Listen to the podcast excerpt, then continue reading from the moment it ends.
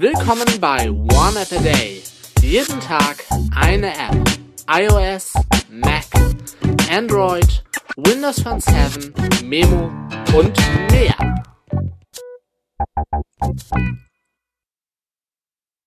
Moin Moin, Servus, Grüße und Hallo und willkommen zur neuen One App a Day Folge.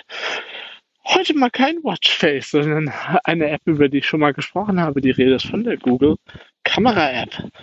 Äh, die aktuelle Versionsnummer auf dem Pixel 5 ähm, ist die 8.5.300.450.594.193.08 und äh, erforderliches Betriebssystem Android 12.0 oder höher.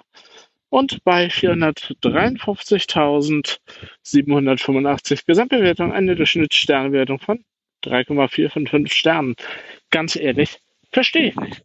Ich würde der App auf jeden Fall 5 von 5 Sternen, wenn nicht sogar 6 von 5 Sternen geben.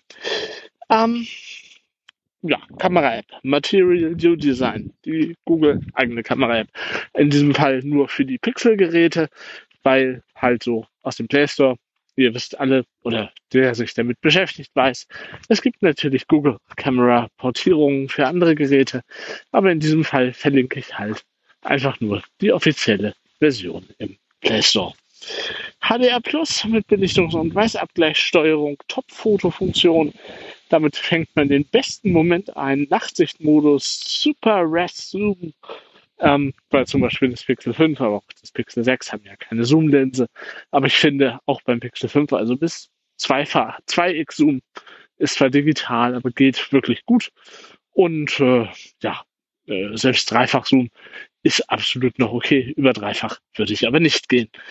Ähm, Bewegungsmodus, den gibt's ja leider nicht fürs Pixel 5. Longshot ähm, hat man ebenfalls. Und natürlich im Motion Foto, also wenn sich was bewegt, wird die Bewegung mit aufgenommen äh, im Bild. Was ich ein bisschen schade finde, immer noch ist, dass zum Beispiel kein Ton mit aufgenommen wird. Das mag ich persönlich bei den Live-Fotos bei Apple ja sehr gerne. Äh, da hat man halt noch ein bisschen mehr von der Umgebung und von der Stimmung mit drin. Aber naja, ist halt so. Macht nur Apple. Finde ich aber wie gesagt, doch schade.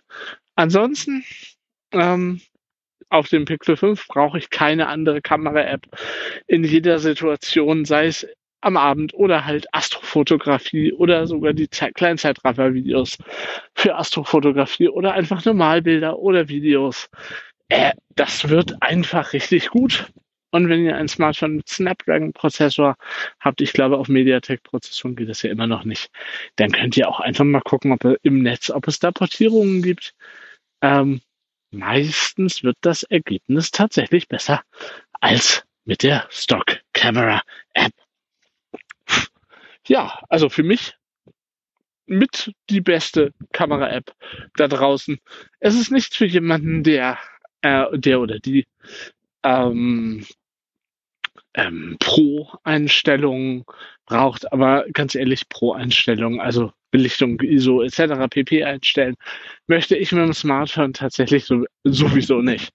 Ich nehme das Ding da raus, äh, mache ein geiles Foto und bin glücklich und genau das bietet mir die Google Kamera App.